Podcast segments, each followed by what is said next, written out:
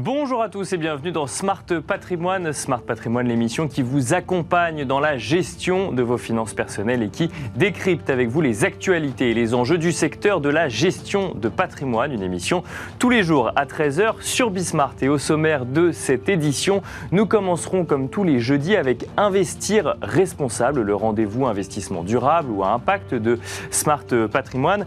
En l'occurrence, nous nous poserons une question. 2022 sera-t-elle une année plus difficile ce qui concerne le financement de projets durables et notamment éoliens, avec euh, la hausse des coûts des matières premières d'un côté, le sujet éolien qui est souvent revenu dans la campagne présidentielle, avec des oppositions parfois farouches venues notamment de la droite. Une question que nous poserons dans un instant à Léo Lemordant, cofondateur et président d'Enerfip.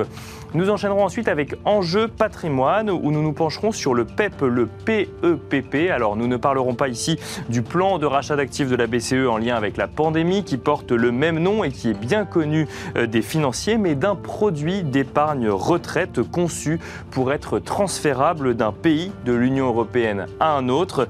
Un produit qui commence tout juste à pouvoir être commercialisé sur le sol européen, le Pan European Pension Product. Nous en, vous en saurez plus dans un instant en compagnie de Maude Vanier-Moreau, directrice générale associée de Galéa, mais également en compagnie de Jean-Pierre Gomez, responsable des affaires publiques et réglementaires chez Société Générale Security Services. Bienvenue à vous tous qui nous rejoignez. Smart Patrimoine, c'est parti. Et nous commençons donc avec Investir responsable, le rendez-vous euh, ISR, investissement durable, investissement à impact de Smart euh, Patrimoine, avec une question qui va nous animer aujourd'hui. 2022 sera-t-elle une année plus difficile pour le financement de projets durables et notamment éoliens? Une question qu'on peut se poser en lien évidemment avec euh, la hausse euh, des coûts des matières premières, les réticences de certaines politiques euh, publiques à faire émerger de nouveaux projets éoliens, voire même parfois des propositions durant cette campagne présidentielle de démonter des éoliennes existantes et évidemment les sujets énergétiques en lien avec la guerre sur le sol ukrainien, autant de facteurs qui peuvent rendre plus difficile l'émergence de projets éoliens d'un côté, mais de manière plus générale de projets d'énergie propre sur le sol français. Pour en parler, nous avons le plaisir de recevoir sur le plateau de Smart Patrimoine, Léo Lemordant, cofondateur et président d'Enerfip. Euh, bonjour Léo Lemordant. Bonjour Nicolas. Bienvenue euh, sur le plateau de Smart Patrimoine à nouveau. Alors Enerfip, euh, c'est, on le rappelle, une plateforme de crowdfunding spécialisée dans le financement de projets justement en lien avec l'énergie propre. On y retrouve du financement de projets de panneaux solaires, de financement de projets éoliens. Si je dis pas de bêtises, c'est 300-350 projets financés depuis le début, 200 millions de collectes, 200 millions d'euros de collecte atteints et Enerfip qui existe depuis 6 ans. Globalement, on est bon. c'est bien résumé. Euh, l'année 2022 c'est déjà ouverte. Il y a un certain nombre de problématiques que j'ai résumées en introduction, qui conduisent à se demander si euh, le contexte est propice à faire émerger de nouveaux projets euh, d'énergie durable. On sent que c'est un sujet de fond, qu'on euh, parle de transition énergétique qui devrait s'accélérer, d'indépendance énergétique qui passerait notamment par le durable, mais on a l'impression que c'est un sujet de demain et que euh, quand on regarde euh, les prises de position des politiques sur le sujet, notamment durant la campagne présidentielle, il y a quand même une opposition de plus en plus grande vis-à-vis de la façon dont c'est mené et donc vis-à-vis des projets actuels. Est-ce que ça, c'est de nature à vous inquiéter pour faire sortir des projets éoliens et ou solaires en 2022 ou en 2023 euh, alors le mot-clé que vous avez utilisé, c'est l'impression. Oui. Et euh, nous, de notre côté, du côté euh, de professionnels du secteur, on a vraiment l'impression opposée. D'accord. Et notre, notre vision, c'est qu'il y a des nuages qui, s'accumulent. Vous, vous avez rappelé bah, l'augmentation des coûts des matériaux de construction notamment, l'inflation qui arrive également, tout le contexte macroéconomique qui va avec. D'accord. ça peut inquiéter. Euh, mais il y a quand même des gros signaux euh, positifs euh, de l'autre pour notre secteur et pour la planète en général. C'est qu'il y a une prise de conscience quand même qui s'effectue dans le grand public avec un, un rappel régulier, que ce soit de rapports d'experts internationaux ou français, qui, euh, bah, qui, qui, explique qu'on n'a pas le choix en fait. si on veut euh, aller vers une, vers une économie qui soit décarbonée, il n'y a pas le choix que euh, d'avancer sur le sujet de l'énergie et notamment l'électricité euh, d'origine renouvelable. Avec en premier lieu, j'imagine, le rapport euh, du GIEC. Alors, euh, ma, question porte plus sur ce qu'on a pu entendre au niveau politique, au niveau français. Alors, effectivement, on avait une candidate du Rassemblement national au second tour qui voulait démonter certaines éoliennes existantes, mais on avait aussi, dans une droite plus modérés, notamment les républicains, de pas mal de doutes au sujet éolien sur Terre en tout cas, euh, avec des arguments de ça, euh, qui allaient de ça fait perdre de la valeur au, euh, à l'immobilier qui est à côté, c'est moche dans le paysage, ça ne fonctionne que quand il y a du vent. Est-ce que du coup, alors certes, ce ne sont pas des formations politiques qui ont été élues à la présidentielle, mais qui seront présentes peut-être sur d'autres, selon d'autres formations politiques, notamment lors des législatives ou autres. Est-ce que c'est de nature à freiner les projets ou sur le terrain, vous ne voyez pas de différence aujourd'hui dans, dans, les faits? Non, mais si, si le, politique s'empare de ces sujets, c'est qu'il y a évidemment des, il euh, bah, y, a un intérêt à en parler pour le politique. Donc ça, ça reflète aussi une partie de, de la prise de conscience. De la prise de, bah, du sentiment général sur certains territoires euh, qui ont été euh, bien, bien développés au niveau éolien, donc les Hauts-de-France, etc. Mais si on a une vision plus nationale du sujet, euh, les arguments que vous mentionnez peuvent être pris à certains endroits sur certains projets qui peuvent être aussi, il faut le dire, pas forcément bien menés euh, par les développeurs. D'accord. Euh, néanmoins, si on regarde aussi les, sondages propres à, l'énergie éolienne en particulier, on se rend compte qu'il y a 80% de la population qui soutient le développement de cette énergie, et notamment un soutien très fort des riverains qui ont déjà des parcs à côté de chez eux. on peut contester ces sondages qui sont commandés par les industriels du secteur, enfin l'association des industriels du secteur. Mais euh, bon, moi, moi, je crois quand même à, ce. Avec une formation d'ingénieur, on ne peut que croire à ce type de, de sondage. De sondage. et euh, en tout cas, ça, montre que euh, si certains politiques, pour, pour aller chercher 20% des voix, vont sur ces thématiques-là, euh, ça ne veut pas dire que euh, la majorité de la population s'y oppose de façon frontale. Et il faut trouver un juste milieu. Ce que a plutôt proposé le, président qui a été élu euh, en février dans sa feuille de route, c'était donc de doubler quand même la capacité d'éolien terrestre avec un horizon qui soit un peu plus éloigné dans le temps. Donc prendre en compte et prendre en considération, les, aménager probablement donner du temps pour aménager les projets qui peuvent être contestés et qui peuvent être améliorés pour une meilleure insertion dans le paysagère ou voilà, tout, mieux prendre en compte peut-être les, euh, les critiques, les, critiques et les, euh, voilà, les, euh, les remontées du, des territoires. Mais quand même, il y a un moment, il faut aussi trancher. Bien sûr. et il y a des, des priorités à, à, se donner.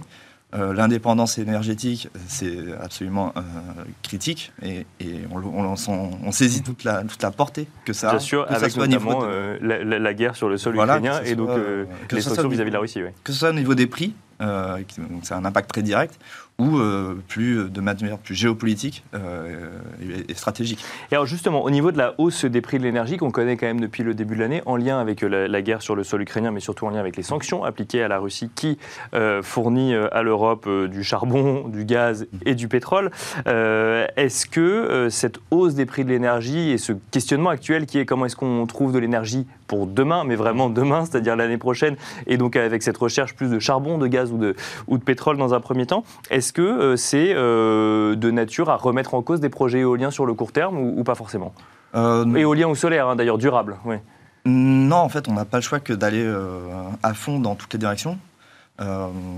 et au contraire, ça, ça a plutôt tendance à, à donner de, l'impulsion dans, dans, le sens opposé de ce que vous dites. Bien sûr. Euh, et euh, alors, on peut relancer une centrale à charbon ici ou là, mais la, direction globale, c'est qu'on a besoin de sources d'énergie décarbonées et qui soient euh, pérennes dans le temps, à des coûts qui soient prévisibles. Et ça, c'est exactement ce que proposent les énergies renouvelables, puisqu'on peut prévoir la production de façon assez...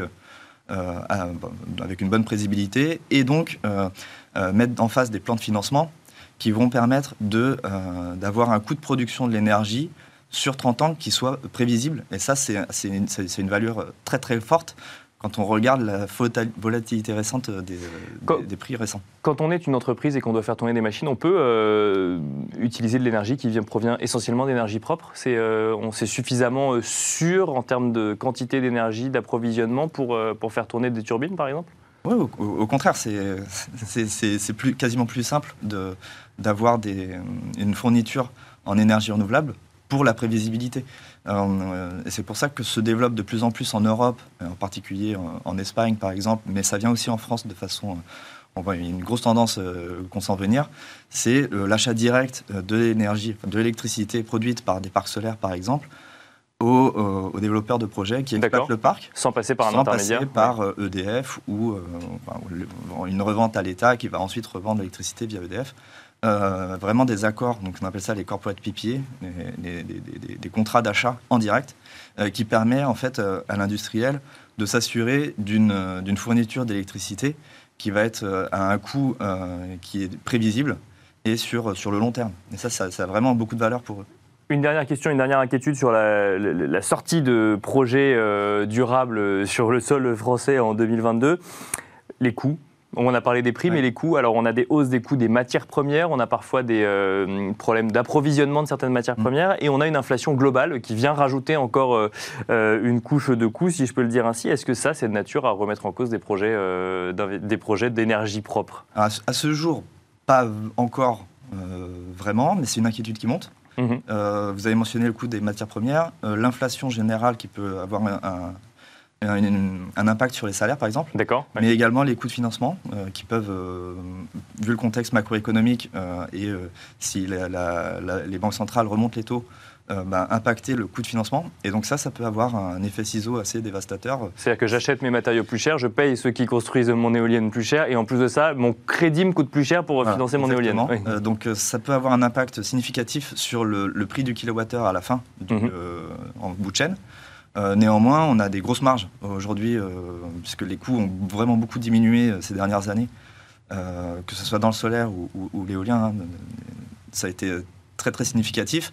Donc il y a une petite marge de manœuvre, surtout compte tenu de la, de, bah, du prix de l'énergie aujourd'hui. D'accord. Euh, néanmoins, faut, voilà, il y, a un point d'attention à avoir. Nous, on n'est pas encore euh, trop inquiets, mais c'est quelque chose qu'on regarde euh, évidemment attentivement en tant que professionnel de, ce secteur. Un, point d'attention à avoir, et je reboucle avec la discussion qu'on avait tout à l'heure sur le sujet politique. Alors effectivement, j'ai mis en avant, vous ne l'avez pas fait dans vos réponses, mais les critiques qu'il pouvait y avoir au sujet politique, mais j'ai bien noté qu'effectivement, le simple fait qu'on en parle montre que les mentalités ont pas mal évolué sur le sujet. Merci. alors on peut aussi mentionner au niveau politique euh, d'autres pays comme l'Allemagne qui, euh, qui, a tranché pour le coup dans le vif en décidant 80% euh, d'électricité renouvelable en 2030. Et ça, c'est c'est aussi un autre signal qu'on peut percevoir, c'est qu'il y a, y a la, petite lorgnette française, mais au niveau il y a la lorgnette européenne. La lorgnette européenne et, mondiale montre que faut, enfin, il n'y a pas le choix. Quoi. Et que certains arrivent à avancer plus euh, facilement et de manière un peu plus rassemblée sur le sujet. Merci beaucoup, Léo Lemordant. Je rappelle que vous êtes cofondateur et président d'Enerfip. Et euh, merci à vous de nous avoir suivis. je vous donne rendez-vous tout de suite dans Enjeu patrimoine. Et nous enchaînons à présent avec Enjeu patrimoine. Et aujourd'hui, dans Enjeu patrimoine, nous vous proposons un focus sur le PEP, le Pan European Pension Product, un produit d'épargne retraite valable et transférable dans toute l'Union européenne, élément essentiel euh, du plan d'action de la Commission européenne visant à renforcer l'union des marchés de capitaux, comme elle le dit elle-même dans un communiqué en rapport avec le PEP, évidemment. Un produit qui a été euh, euh, adopté en 2019, mais qui est entré en vigueur depuis un mois, depuis le 22 mars dernier. Et un produit qui peine à euh, trouver des, non pas preneurs, mais distributeurs sur le sol français. En tout cas, pour en parler, nous avons le plaisir de recevoir dans Smart Patrimoine Maud Vanier-Moreau, directrice générale associée de Galéa. Bonjour Maud Vanier-Moreau. Bonjour Nicolas. Bienvenue sur le plateau de Smart Patrimoine. Galéa, pour en dire un mot, c'est un cabinet d'actuaires conseils qui accompagne entreprises et assureurs sur des questions de gestion des risques notamment. Et en l'occurrence, vous êtes intéressé de près à ce PEP. Vous allez pouvoir nous, nous en parler. Nous avons le plaisir d'être également euh, alors en duplex avec Jean-Pierre Gomez. Bonjour Jean-Pierre Gomez.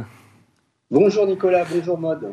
Euh, vous êtes responsable des affaires publiques et réglementaires chez Société Générale Securities euh, Services. Je rappelle que euh, un, des rôles de Société Générale Securities Services, de la branche Securities Services, c'est d'accompagner les institutions financières et de leur proposer des solutions adaptées à leurs besoins. Et en l'occurrence, vous avez vous aussi creusé de près ce sujet réglementaire du PEP, je le rappelle, Pan European Pension Product. On aura votre avis également sur le sujet dans un instant. On va commencer peut-être avec vous, Maude Vanier-Moreau. Pan-European Pension Product, on le répète encore une fois, j'ai envie de dire produit d'épargne retraite pan-européen, si on devait le traduire comme ça en français. Concrètement, Qu'est-ce que c'est Alors, euh, c'est un produit d'épargne retraite euh, individuel. Donc, un produit qui doit garantir un complément de retraite euh, aux particuliers. D'accord. J'insiste sur le fait que c'est pour le particulier parce qu'à un moment, il était envisagé que ce soit un produit collectif. D'accord. Mais donc là, il s'agit bien d'un produit du, pour le particulier, un complément de retraite lors de son départ et un produit donc européen. Et là, c'est la, la, grande nouveauté euh, pour permettre euh, une, concurrence euh, accrue et la libre circulation des capitaux sur le marché unique européen. pour aussi favoriser la mobilité des, travailleurs en Europe et, et, réinvestir les capitaux dans le financement de l'économie réelle. Donc un même produit pour l'intégralité des pays de l'Union européenne pour l'épargne retraite de chaque citoyen finalement de l'Union européenne. C'est ça, c'est l'ambition euh, visée. Mm. C'est l'ambition visée, c'est pas encore le cas aujourd'hui parce qu'il y a finalement pas tant de produits que ça qui sont sortis sur le marché. Pas encore.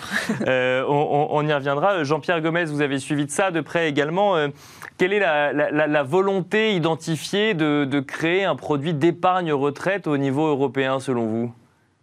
Bah, disons que c'est quelque chose qui est très positif. Hein. Euh, on a un problème de retraite en, Europe puisque euh, le, règlement a été basé euh, sur une étude de, de IOPA, donc l'autorité des, assurances en Europe, qui disait que seulement 27% des personnes avaient un plan de retraite individuel. Donc ça, c'est la première chose. Et forcément, il fallait trouver une solution. Et je pense que le PEP est une, une bonne solution. Euh, nous, en ce qui nous concerne, euh, euh, la nouveauté, c'est qu'il y a l'obligation de nommer un dépositaire pour le PEP. Et là, bien sûr, Société Générale Security Services, en tant que prestataire de services, nous allons offrir pour nos gérants d'actifs ou des compagnies d'assurance euh, ce service de dépositaire, puisqu'on a une longue expérience euh, dans ce domaine, et également pour la gestion du passif, puisque vous aurez, comme dans les fonds d'investissement, des souscriptions et des, euh, pas de, de, rachat, mais des souscriptions, donc des investisseurs, et ça, c'est quelque chose qui nous intéresse et qui intéresse nos clients. Donc, euh, vous, avez regardé ça effectivement pour proposer des, services côté euh, entreprise. Pour bien comprendre comment euh, ça, va fonctionner, peut-être que Maud Vanier-Moreau, vous allez pouvoir nous, expliquer. Donc, on est sur un produit d'épargne retraite au niveau européen. Est-ce que ça veut dire que, je sois en France, en Espagne, en Italie, en Pologne, enfin au niveau de l'Union européenne, je peux souscrire exactement le même produit ou est-ce que je souscris un produit national qui est transférable ensuite dans les différents pays? Alors, on, peut souscrire, euh, les, produits euh, qui existent vont pouvoir se faire labelliser euh, avec à quelques aménagements près, euh, vont se faire labelliser par un régulateur d'un pays et ensuite auront la possibilité d'être distribués euh, sur tout le territoire européen. D'accord. Donc c'est des nouveaux produits ou des produits existants labellisés du coup Ça peut être un produit existant labellisé, mais du coup qui répond à tout un tas de caractéristiques qui ont été fixées par la réglementation européenne. Et aujourd'hui, par rapport au, pour, le produit français, il y a quand même des, des, ajustements à faire. D'accord. Ouais. Il ne correspond pas aux, normes européennes actuellement tout à fait, voilà. Euh, et, ensuite, euh, le, bah, le, citoyen européen pourra. Il euh, y, aura quand même des, sous-cantons par pays, et, mais des transferts facilités. Et surtout, plus, de, plus besoin de, démarches spécifiques administratives ou quoi pour, pour transférer un produit. Donc, je transfère quand même mon produit de la France à l'Espagne ou de l'Espagne à la Pologne Oui. Et ça veut dire qu'il faut que euh, l'opérateur que j'ai choisi soit un opérateur qui soit présent dans l'intégralité des pays de l'Union européenne? Oui, bah, ou dans les, pays qui vous intéressent. Ou dans les pays concernés, ou alors je passe d'un opérateur à l'autre ou d'un. Oui, vous pouvez. Il y, y, a des, le, transfert est encadré et facilité, donc vous pouvez passer d'un pays à l'autre en changeant d'opérateur. Euh, les opérateurs s'engagent à accueillir euh, euh, plus facilement les, les, transferts. Alors, on, imagine bien derrière que la volonté, c'est d'accompagner ceux qui travaillent dans différents pays de l'Union européenne tout au long de, de, leur carrière et qui ne restent plus simplement dans un pays. C'est ça la cible prioritaire, selon vous des, Alors, c'est une, une euh, mais ce n'est pas la seule. Euh, on vise aussi à, accroître la, concurrence et à faciliter l'accès à l'épargne retraite de certains pays euh, sur lesquels les marchés sont moins développés. les pays de l'Europe de l'Est, par exemple, n'ont pas la même offre en matière de produits d'épargne retraite que celle qu'on connaît en France. C'est plus cher, c'est plus compliqué, il y a moins d'opérateurs et du coup là, on va offrir une, une, plus large gamme de produits aux citoyens européens. D'accord, parce qu'effectivement, on voit ça d'un point de vue français où on a par exemple d'autres types de produits, le PER. là, en l'occurrence, ce que vous nous dites, c'est que tout le monde n'est pas aussi avancé ou entre guillemets n'a pas autant que, que, le marché français et donc mm. ça vient combler un manque dans d'autres pays de l'Union européenne. exactement. Euh, Jean-Pierre Gomez, vous, partagez cet avis que finalement la, cible, c'est évidemment le travailleur qui, euh, ou la travailleuse qui va bouger au sein de l'Union européenne, mais euh, que finalement on est sur des, des réalités en matière d'épargne retraite sur le sol européen qui sont assez différentes et là on viendrait proposer une offre un peu harmonisée sur l'intégralité du sol de l'Union européenne. Oui, tout à fait. Euh, je pense que c'est le premier objectif. Mais bon, vous parlez de la France, euh, effectivement, des Français qui vont bouger à l'étranger, mais vous avez aussi des étrangers qui vont bouger en France. Euh, le, succès de ce PEP, c'est la portabilité. C'est-à-dire que j'ai un plan de retraite que je constitue, moi en tant que Français, par exemple, au Luxembourg. Je vais en France, eh bien, mon, plan me suit. Donc ça, c'est la, la, plus grande importance. ensuite, la problématique qu'on aura, c'est la gestion fiscale. Euh, même si la Commission européenne a expliqué qu'un euh, PEP doit avoir le même traitement fiscal que les, produits locaux, euh, c'est, je reviens avec cette, histoire de gestion du passif. bien sûr, la situation d'un investisseur n'est pas le même suivant son, patrimoine, suivant s'il pourra déclarer. Donc ça, c'est vraiment quelque chose qui est problématique, mais je pense qu'on arrivera à le, régler dans le temps. Voilà.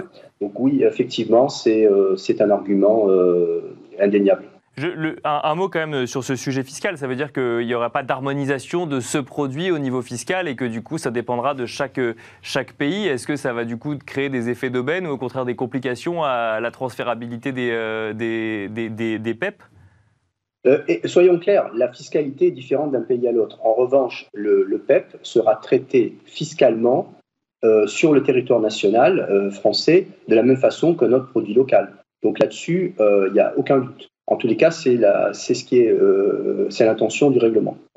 Mais euh, bien sûr, euh, après, les problèmes fiscaux d'un pays à l'autre, ça, c'est une autre, affaire.